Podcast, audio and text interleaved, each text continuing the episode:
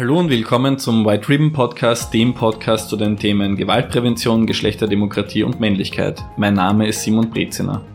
Heute widmen wir uns dem Thema sexuelle Belästigung. Wir machen zwei Folgen zu diesem Thema. Heute sprechen wir vor allem über sexuelle Belästigung am Arbeitsplatz, über rechtliche Grundlagen und Handlungsmöglichkeiten. Dafür haben wir die Expertin Caroline Kehrer eingeladen. Caroline ist Gewaltpräventionstrainerin und hat die letzten zweieinhalb Jahre das Projekt Act for Respect zum Thema sexuelle Belästigung am Arbeitsplatz beim Verein Sprungbrett aufgebaut und geleitet. Sie hat viele Betroffene von sexueller Belästigung und Angehörige beraten. Liebe Caroline, möchtest du dich kurz vorstellen? Schön, dass du da bist. Ja, sehr gerne und vielen Dank für die Einladung. Schön, dass ich heute da bin.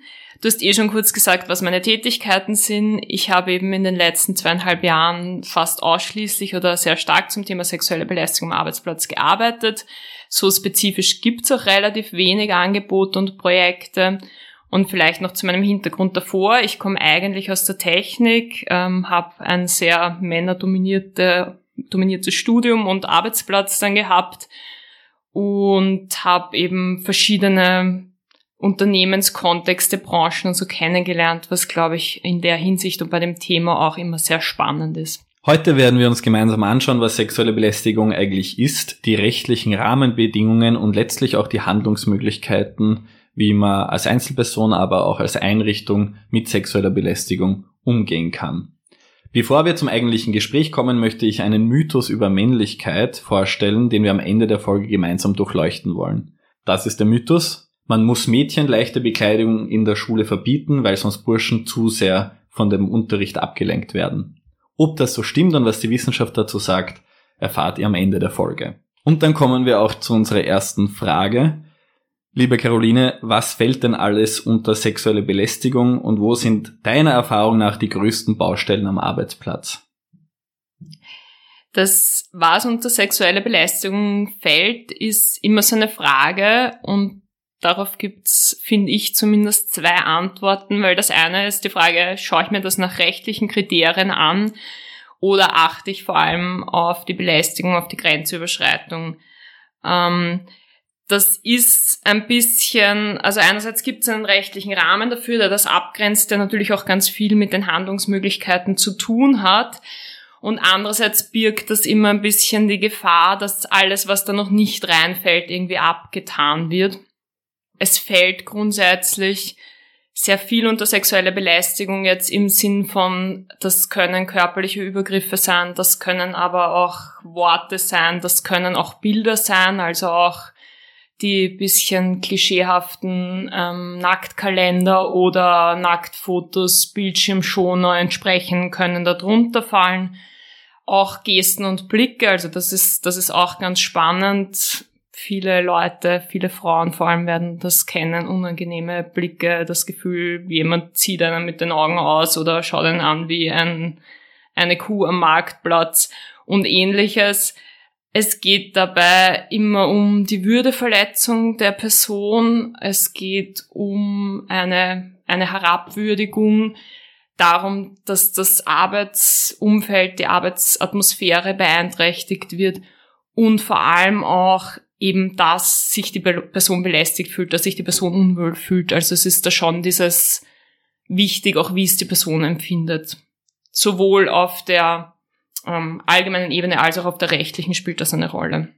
Das heißt, sogar ein Bildschirmschoner oder ein Blick könnte rechtlich relevant sein.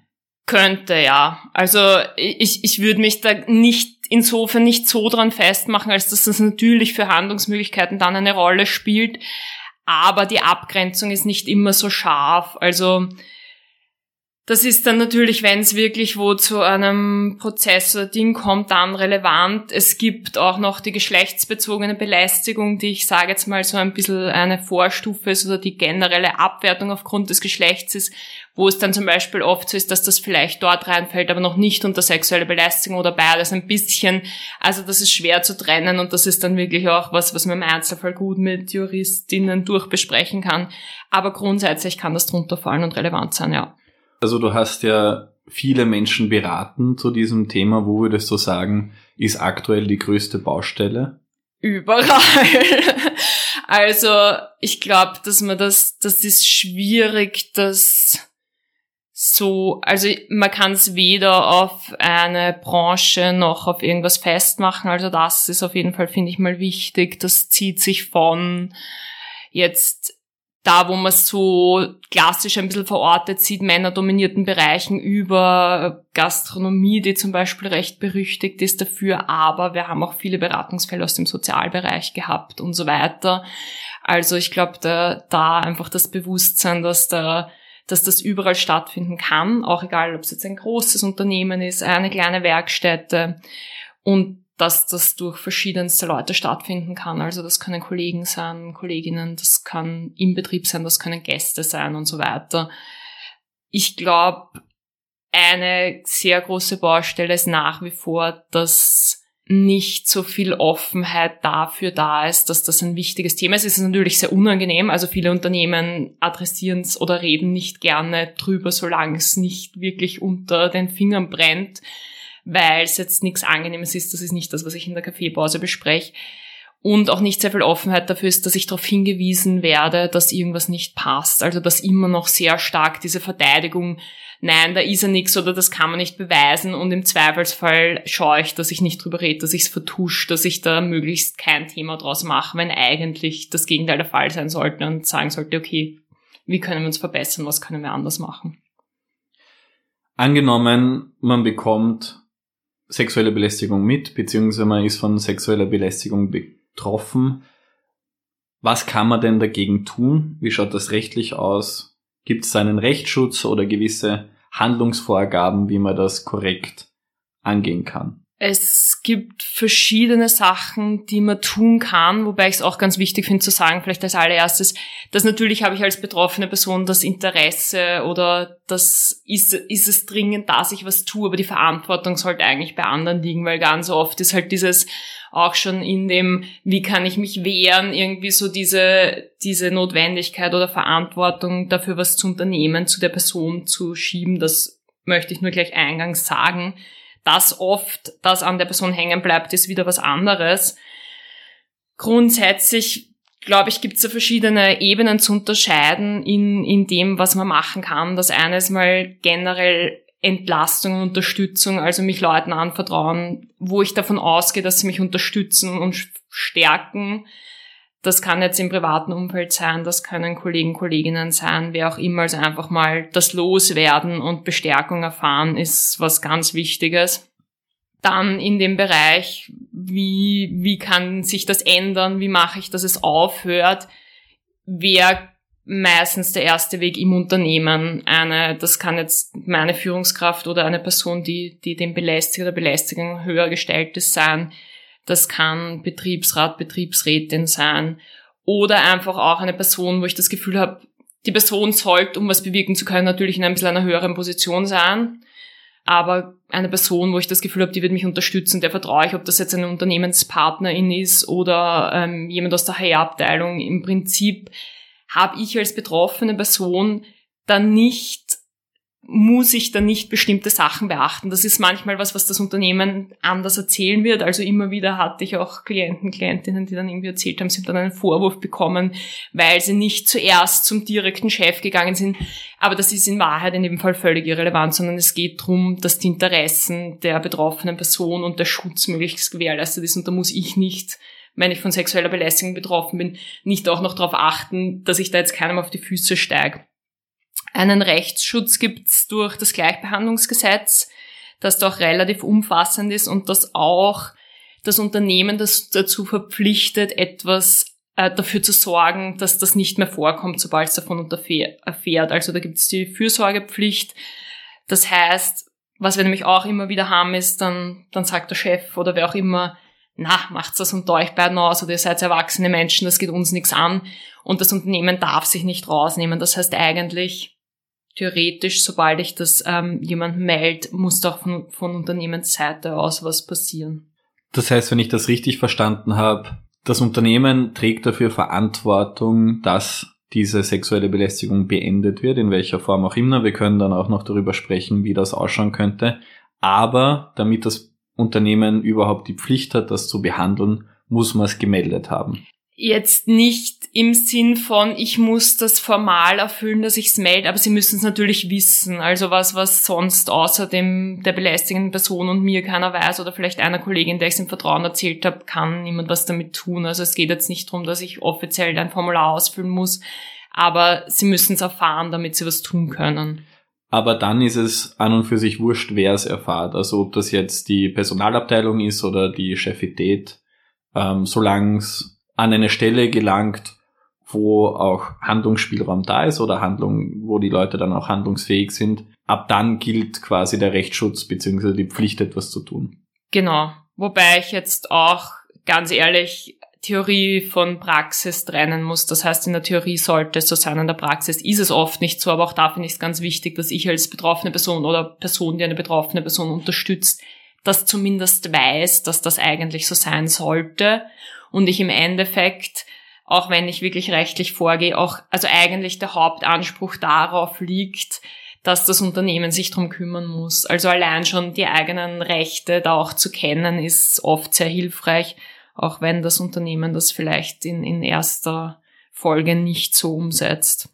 Dann behalten wir uns vielleicht die Kritik an der Umsetzung in der Praxis auf und sprechen noch ein bisschen darüber, wie es rein rechtlich, ähm, was die nächsten Schritte wären oder wie es eigentlich passieren sollte.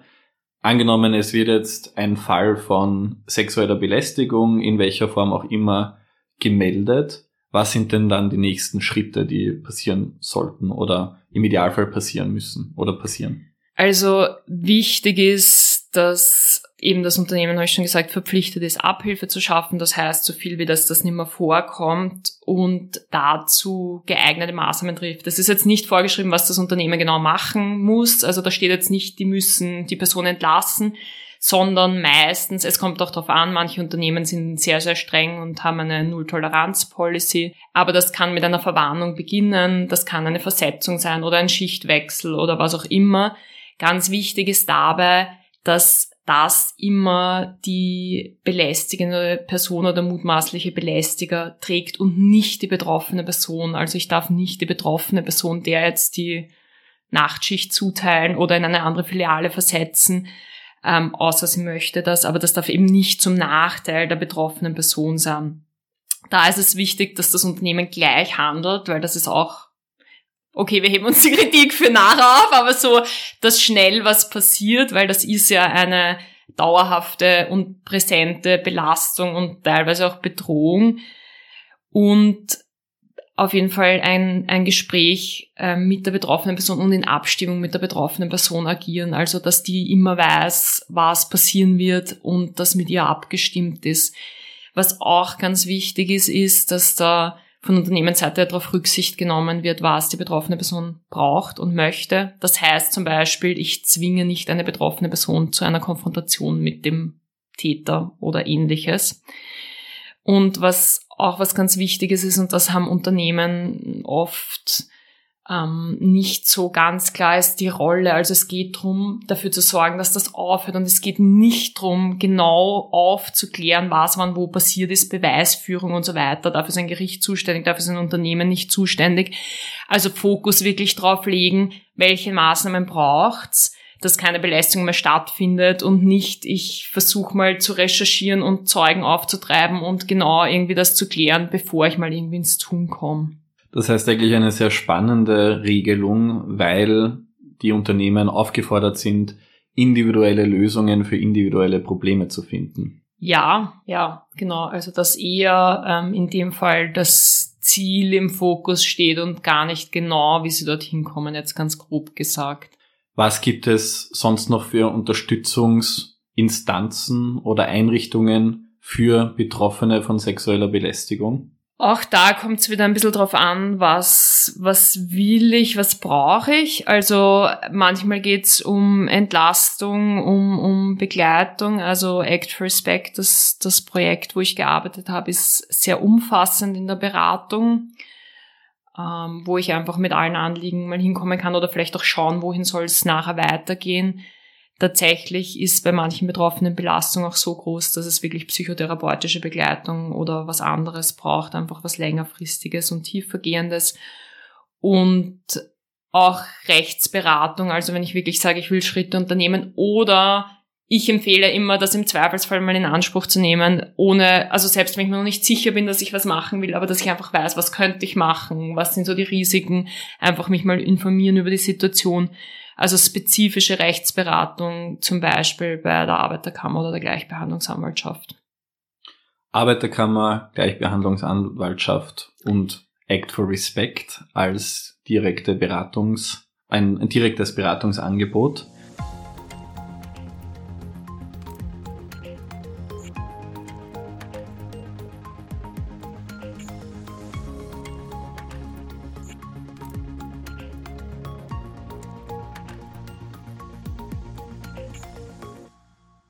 Ich würde jetzt mir noch kurz mit dir gemeinsam anschauen, was in der Praxis oft nicht so gut klappt und dann am Ende noch darüber sprechen, wenn man jetzt tatsächlich im Betrieb damit konfrontiert ist, was sind intelligente Schritte, wie man mit diesem Problem umgeht.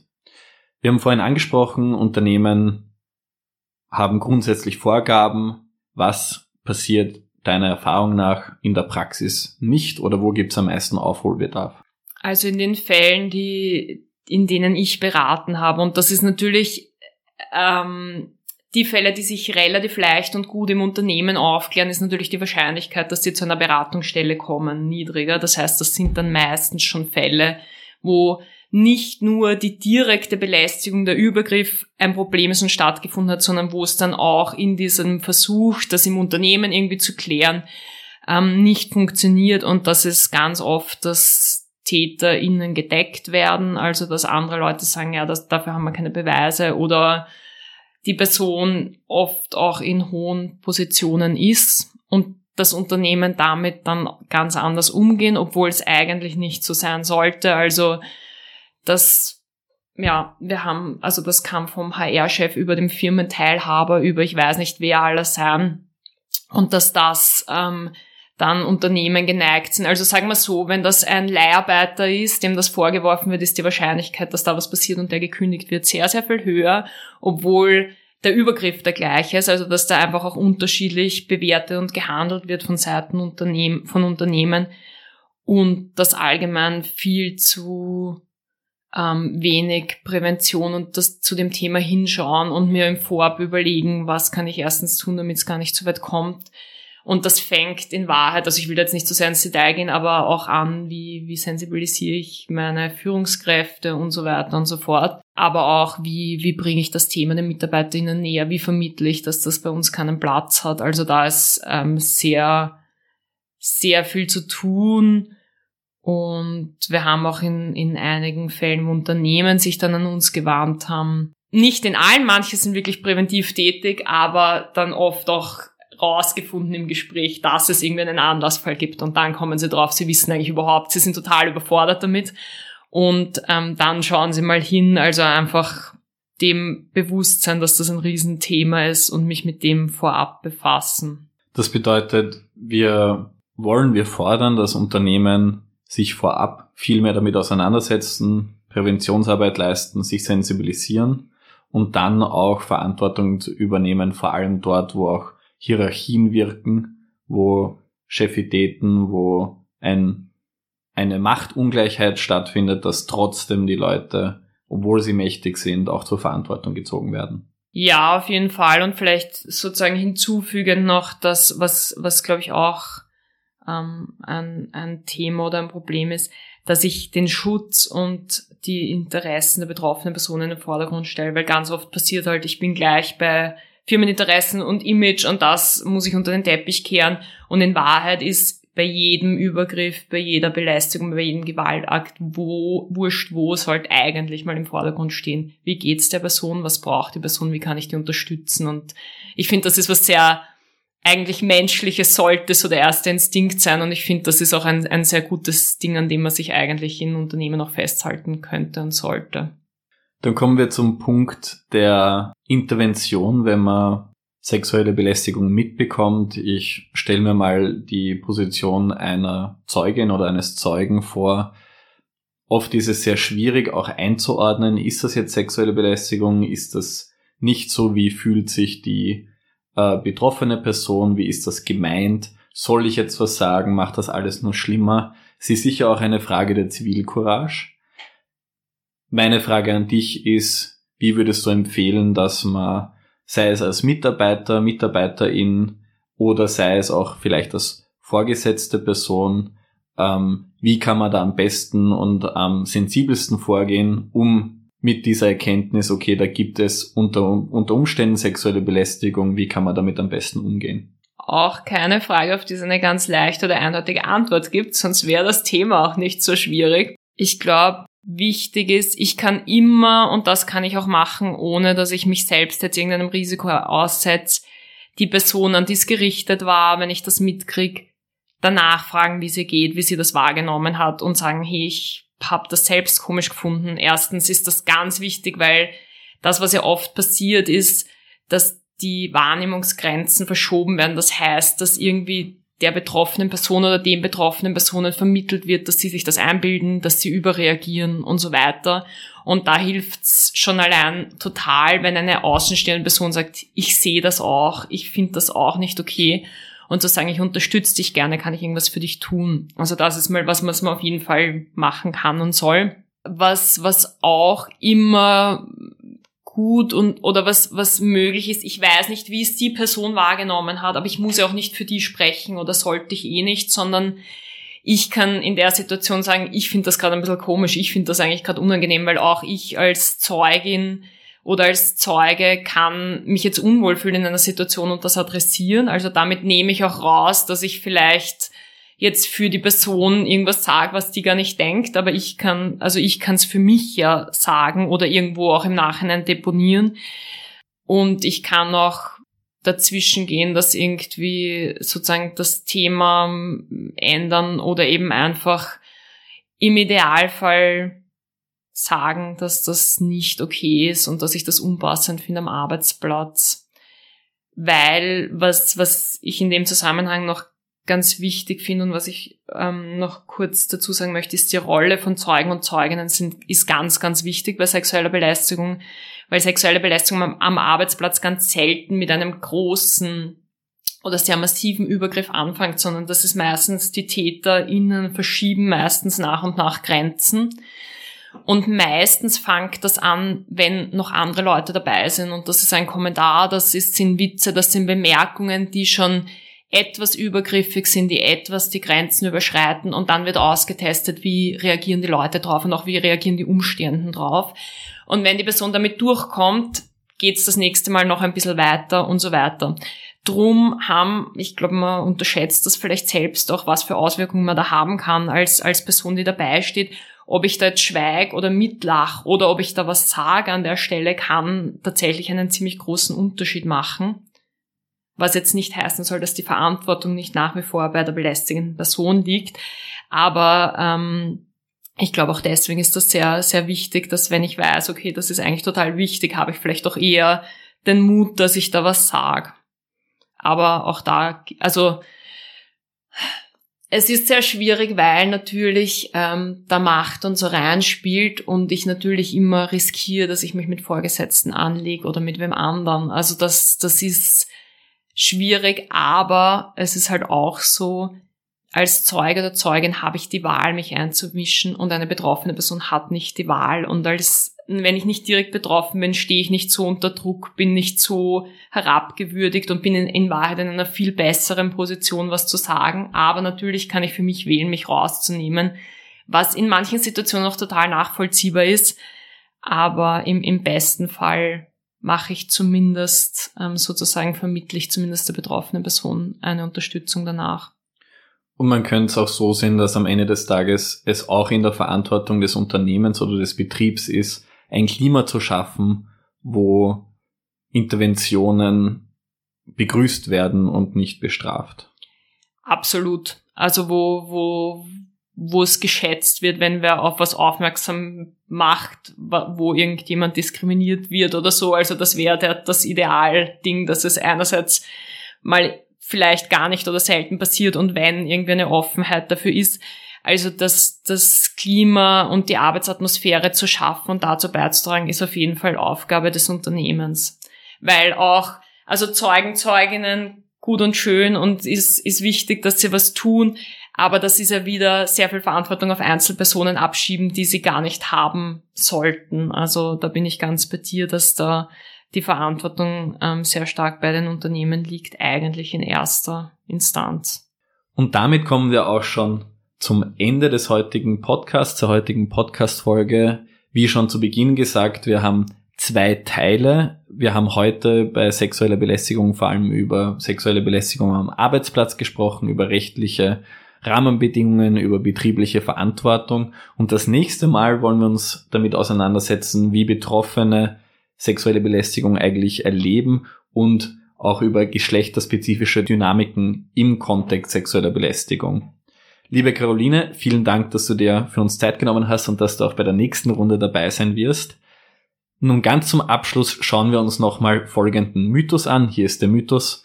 Man muss Mädchen leichte Bekleidung in der Schule verbieten, weil sonst Burschen zu sehr von dem Unterricht abgelenkt werden. Hast du ein paar Gedanken dazu, Caroline? Ich habe jede Menge Gedanken dazu. Ich werde nur den Teil sagen. Du wirst ja auch noch kurz was dazu sagen.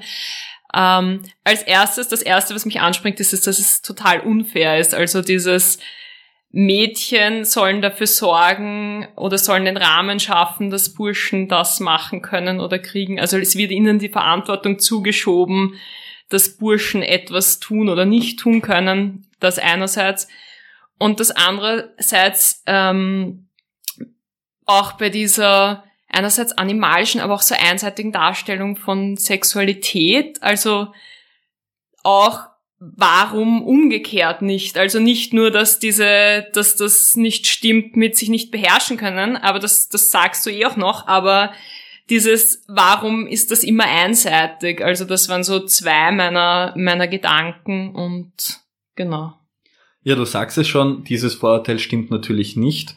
Diese Forderung liegt einer zutiefst sexistischen Annahme zugrunde, nämlich dass Mädchen sich wie selbstverständlich in ihrer Kleiderwahl einschränken müssen, damit die Burschen sich auf den Unterricht konzentrieren können. Das zeigt auch Burschen, wie sie ihre eigene Männlichkeit verstehen sollen. Ihnen wird eine stereotype männlich-aggressive Sexualität unterstellt, die sie scheinbar nur schwer im Zaum halten können. Was ist also die Konsequenz dieser Regulierung? Sie tragt letztendlich zur verstärkten Sexualisierung von Mädchen im Kindes- und Jugendalter bei, während Burschen lernen, dass sie dass sich die Gesellschaft nichts von ihnen erwarten kann, das eigene Verhalten regulieren zu können. Also eigentlich genau das Gegenteil von dem, was man damit erreichen möchte. Damit beenden wir die heutige Folge zum White Ribbon Podcast, dem Podcast zu den Themen Gewaltprävention, Geschlechterdemokratie und Männlichkeit. Mein Name ist Simon Brezener.